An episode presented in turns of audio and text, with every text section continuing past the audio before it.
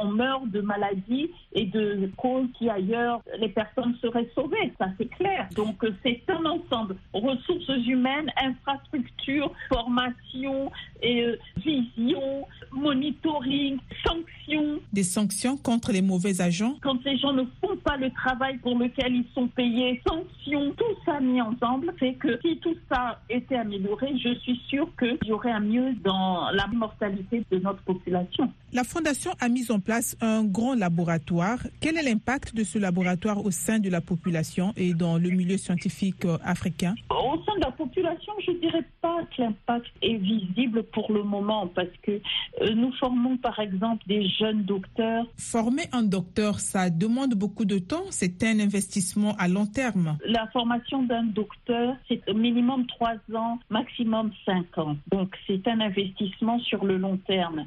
Et ensuite, il va travailler et là devient productif. Combien de docteurs avez-vous déjà formés, si vous pouvez connaître le nombre ou de façon approximative?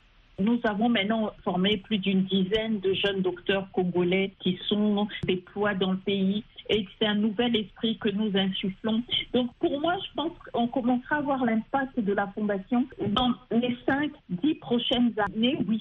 On se rendra compte, tiens, j'ai été formé à un moment donné ou à un autre par la Fondation congolaise pour la recherche médicale et j'agis de telle manière parce que c'est ça ma formation. Quel est le profit des personnes que vous formez? Seulement des scientifiques? Nous ne formons pas seulement scientifiquement, mais aussi moralement, en faisant comprendre quelle est notre responsabilité. C'est-à-dire que les moyens que nous mettons sur la tête de nos étudiants, on leur dit que c'est pas pour leurs beaux yeux, c'est pour pouvoir rendre ça pas la fondation, mais c'est rendre cet investissement au pays. Et ça, ils le comprennent bien. Et je pense que quand nous aurons comme ça une centaine, deux cents, plusieurs formés avec cet esprit, l'impact alors sera visible, surtout qu'ils sont compétitifs, ils seront capables d'aller chercher l'argent. Là, moi, je suis entre guillemets seule dans cet exercice. Mais imaginons qu'il y ait une centaine comme ça. Bah, ça serait, on aurait beaucoup, beaucoup de possibilités dans le pays. Vous faites aussi un travail de sensibilisation sur les filières scientifiques. Qu'est-ce que ça donne comme résultat? Déjà, avec euh, notre programme Femmes et Sciences, la visibilité que nous mettons sur la recherche, l'impact est déjà là. Beaucoup de jeunes gens sont de plus en plus conscients et veulent se lancer dans la recherche. Donc là, déjà, il y a un impact dans l'intérêt, dans la volonté de vouloir s'engager dans la recherche. Donc je pense que là, nous voyons une courbe qui, croît. On a une progression vraiment importante des demandes, même on ne peut pas les satisfaire toutes, mais on voit les demandes, on voit l'intérêt même des parents qui viennent poser des questions, qui veulent qu'on conseille leurs enfants. Donc l'impact est là. C'est très intéressant que les gens viennent vous voir maintenant, mais du coup, ça veut dire qu'avant, c'était pas comme ça. Il y avait peu de jeunes intéressés à la recherche biomédicale et pas qu'à la recherche biomédicale, à la recherche tout court. Bah, parce que déjà, à l'image du chercheur au Congo, c'est un pauvre le chercheur. Il fait pitié le chercheur au Congo. Il a un salaire de misère. Il fait plus de 10 ans d'études, mais il a un salaire de misère. Personne n'a envie de faire 10 ans d'études et euh, ressembler à un miséreux. Alors que un médecin, pour le même nombre d'années, le métier est valorisé un scientifique, pour le même nombre d'années, voire plus, c'est un métier peu valorisé. Il n'a pas les moyens, on ne lui donne pas les moyens de travailler, on ne lui donne pas le salaire en reconnaissance de sa formation.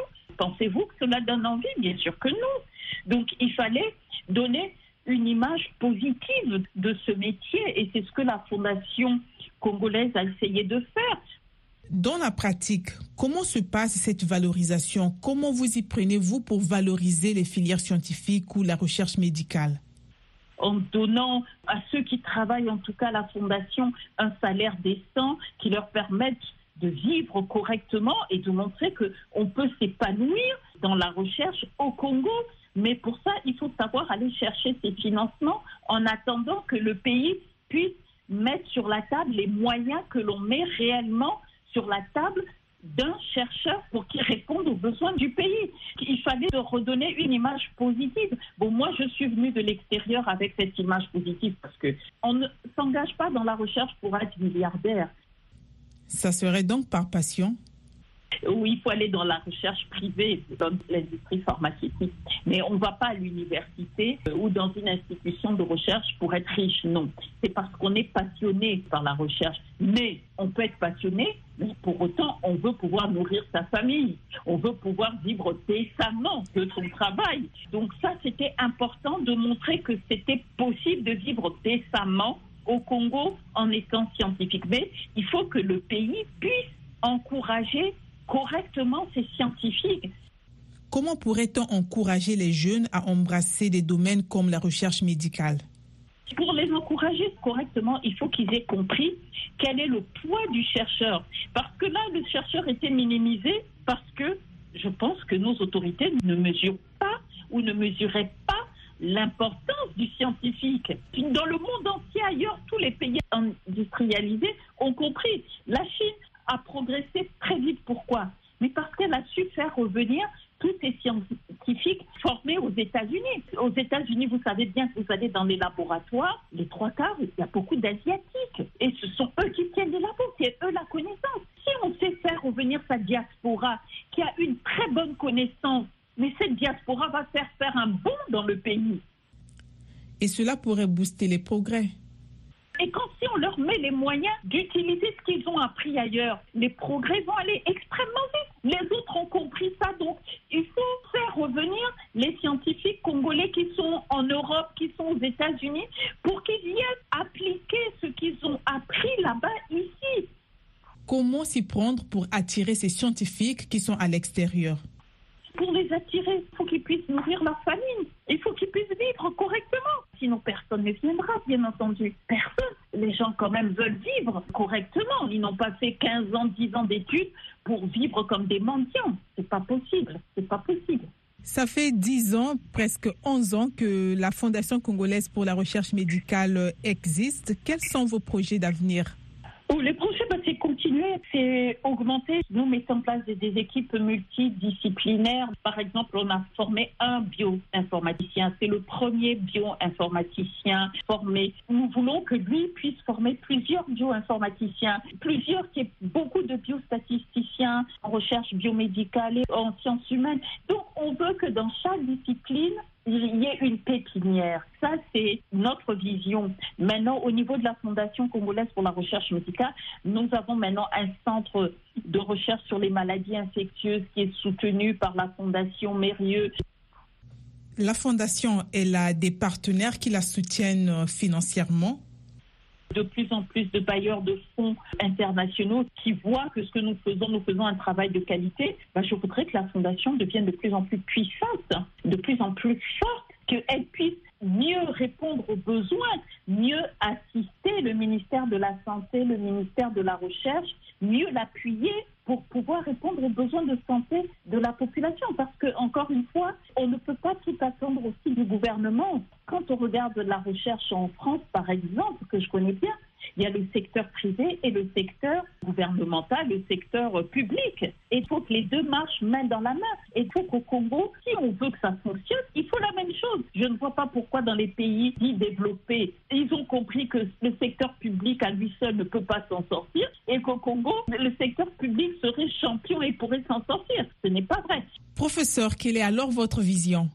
Pour moi, la vision, c'est que la fondation soit de plus en plus forte pour pouvoir jouer encore mieux son rôle, qui ait un impact visible. Je voudrais qu'il y ait un impact visible sur la population, sur la santé de la population congolaise. Merci beaucoup, professeur. Mais la recherche en général était un domaine plutôt dominé par les hommes. Comment appréciez-vous l'engagement des femmes dans le domaine de la recherche médicale, soit au Congo, soit en Afrique? Dans la recherche euh, scientifique, euh, bon, en Afrique, il y a environ 30% de femmes. Au Congo, on est à 10-13% selon l'UNESCO. Bon, c'est pas beaucoup, c'est très faible. On est parmi les derniers. Donc, l'engagement des femmes euh, dans les sciences est encore faible. Il y a un effort, ben, là aussi, les stéréotypes sur euh, les femmes engagées dans les sciences sont négatifs et donc ne donnent pas l'envie aux femmes de s'engager. Et là aussi, il faut donc casser ces stéréotypes et la Fondation congolaise pour la recherche médicale s'y emploie. Comment vous y prenez-vous? En menant des campagnes de sensibilisation au sein de la population, dans les écoles, à l'université, à la télévision, à la radio. Déjà, moi, je suis une femme et je dirige la Fondation congolaise pour la recherche médicale. C'est la première fondation de ce type au Congo, bon, dirigée par une femme. Un très bel exemple. Je pense que j'ai montré que, en tant que femme, j'ai pu, à titre personnel, montrer que j'étais une bonne scientifique. Donc, je montre par mon exemple que c'est possible pour une femme congolaise d'avoir du succès dans les sciences et donc ça, c'était important aussi de montrer cela parce qu'en Afrique, il y a un manque cruel de modèles auxquels les jeunes puissent euh, s'identifier parce que quand on, on a 10, 12 ans, on a envie de ressembler à quelqu'un. Nous nous employons à essayer de mettre euh, en lumière les femmes scientifiques pour donner envie aux jeunes filles, aux élèves, aux écolières de rêver de devenir des femmes scientifiques. Merci beaucoup, professeur, d'avoir été notre invité pour cette émission. Ben, C'est moi qui vous remercie euh, pour cet entretien. Vous suivez Votre santé, votre avenir sur VOA Afrique. C'était l'interview que nous a accordé le professeur Francine Ntoumi, biologiste moléculaire. Le professeur Ntoumi est aussi présidente de la Fondation congolaise pour la recherche médicale à Brazzaville au Congo. Elle forme également des étudiants et des personnels en recherche biomédicale. Maintenant, vous allez suivre Carnet de santé avec Linor Moudou.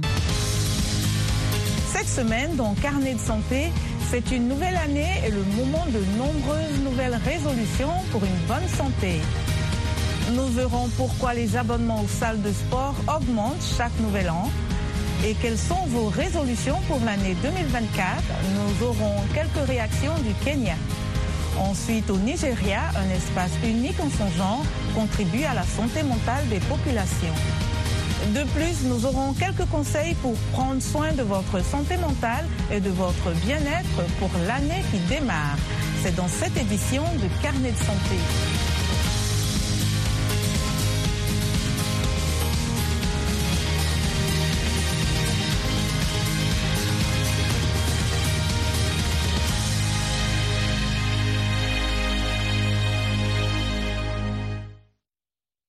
Bonjour à tous, ravi d'être avec vous pour une nouvelle édition de Carnet de santé.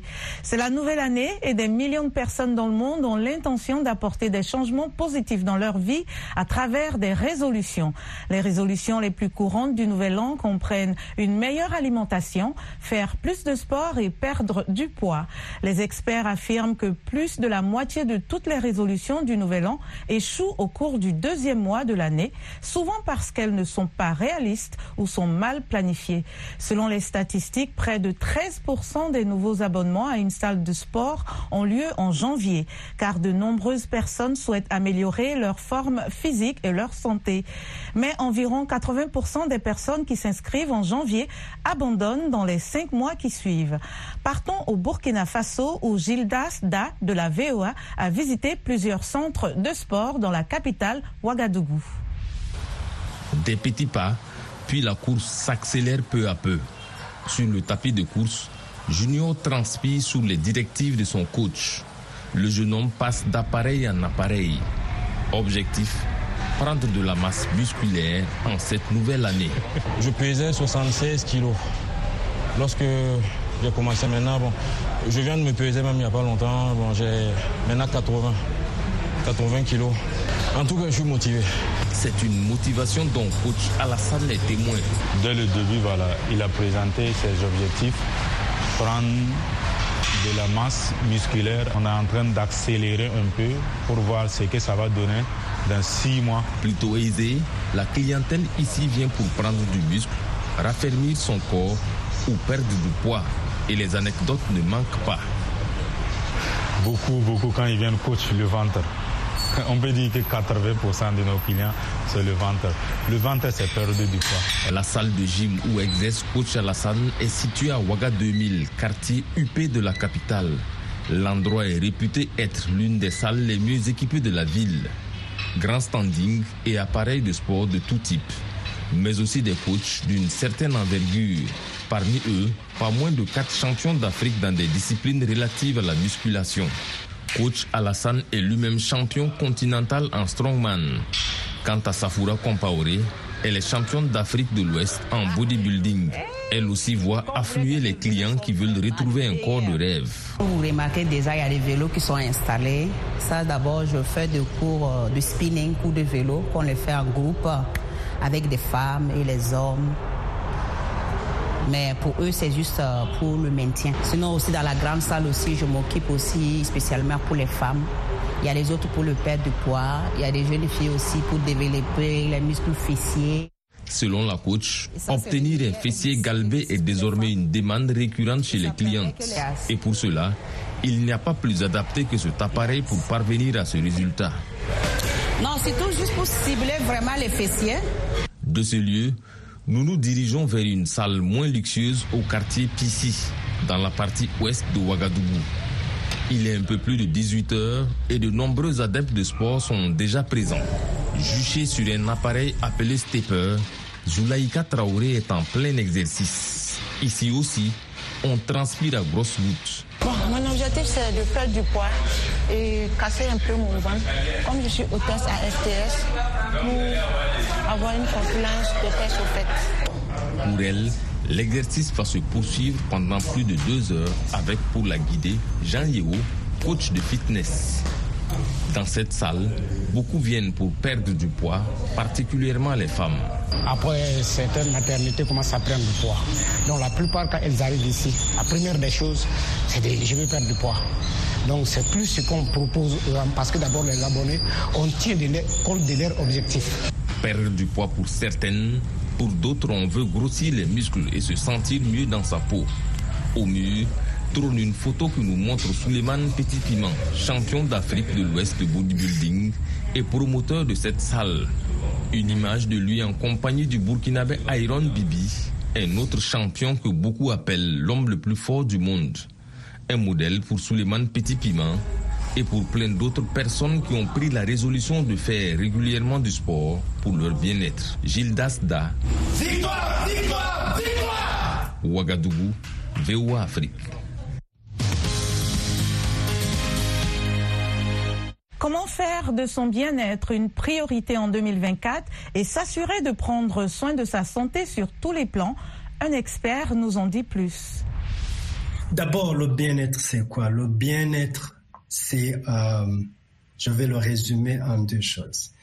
Euh, c'est se sentir bien au niveau physique, avec une santé solide, et au niveau émotionnel, capable d'avoir des relations, de gérer ses émotions, mais aussi d'avoir des relations euh, équilibrées avec les autres, au niveau mental et au niveau social et spirituel.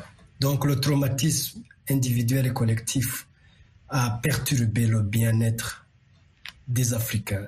Beaucoup de gens qui ont des traumas, des traumatismes individuels, ils sont maladifs, euh, ils n'ont plus le temps de travailler, ils n'ont même plus la force de travailler et de produire économiquement. Ils sont donc victimes du cercle vicieux, traumatisme, pauvreté. Mais aussi, ils ont aussi beaucoup de difficultés relationnelles dans la famille, au niveau du travail. Au niveau collectif, je dirais surtout la perte ou la diminution significative du capital social, au sens de solidarité de nos communautés, qui fait que les gens peuvent produire ensemble.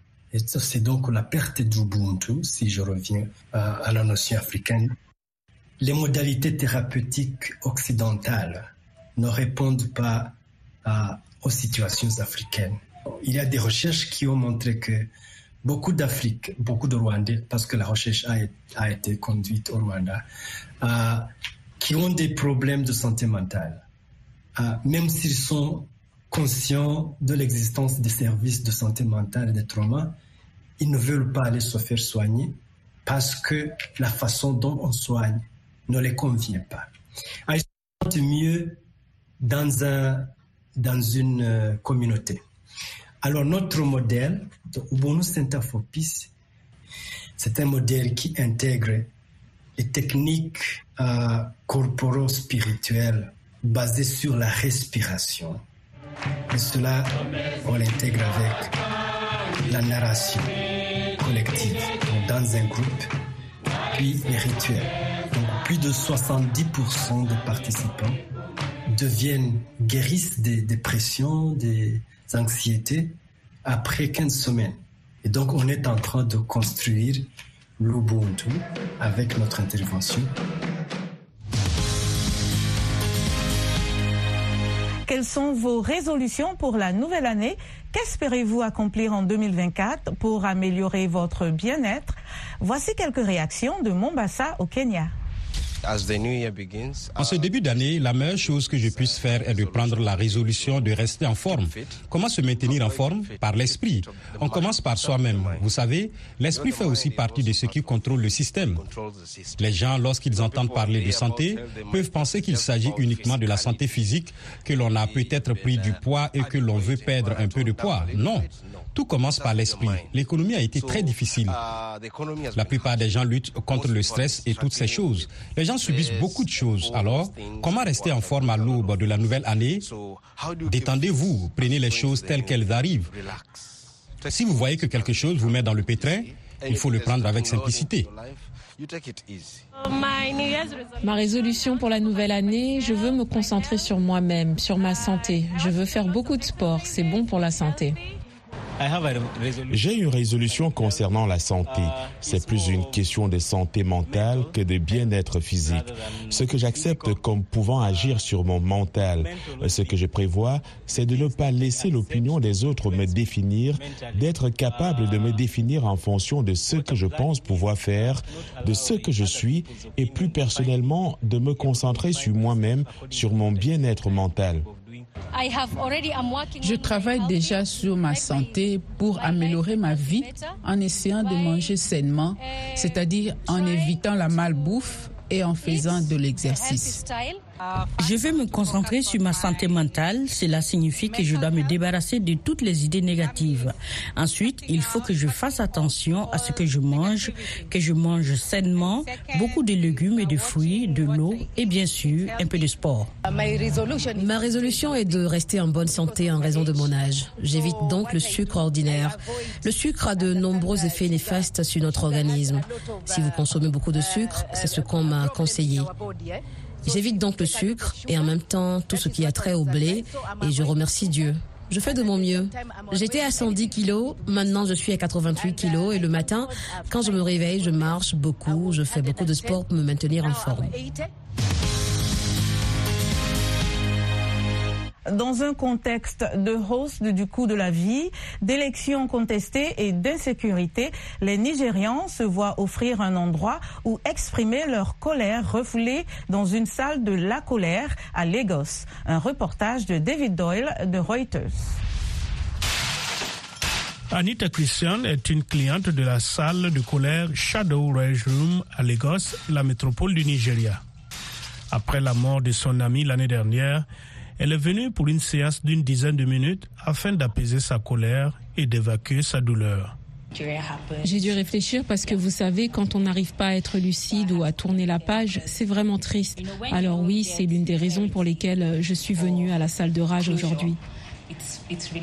C'est une thérapie inhabituelle, un endroit où les visiteurs peuvent détruire des appareils électroniques, briser des vitres et casser des armoires sans aucune conséquence.